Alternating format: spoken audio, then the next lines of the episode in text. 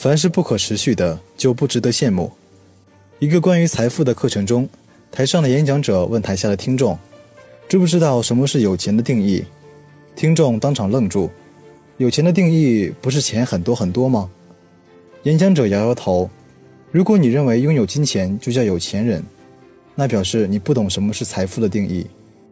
真正的有钱人是拥有健康、有时间花钱的人。而拥有财富的定义如何界定呢？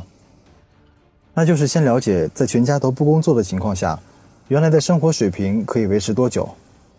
演讲者表示，有钱的定义是，当自己不工作或失去手头的工作时，还可以让自己及家人衣食无忧地生活下去。听众当场傻眼，不工作还能继续生存，这是所有学校都没有教过的。演讲者暗示说。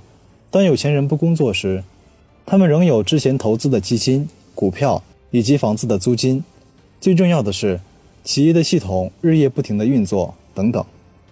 所以，有钱人每天打高尔夫球，每个月还有上千万的收入。拥有金山跟银矿，其实不值得羡慕。与其选择万贯家财，倒不如选择一个会持续冒出钱的杯子。持续冒出钱的杯子，这就是持续收入的概念。赚多少钱不重要，能赚多久才是最重要的。很多人穷尽一生之力，几乎沦为工作的机器，却一辈子无法致富。想想你目前的工作能帮自己带来几次报酬？事实上，很多种选择是可以让你多次获利的。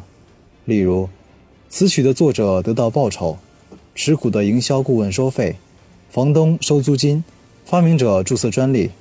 架设网站的人日夜收点击费用，超市收渠道宣传费，企业家架构系统来收加盟金，商家进行直销，保险经纪人建构组织及扩大系统等许多情况，都有可能持续带来报酬。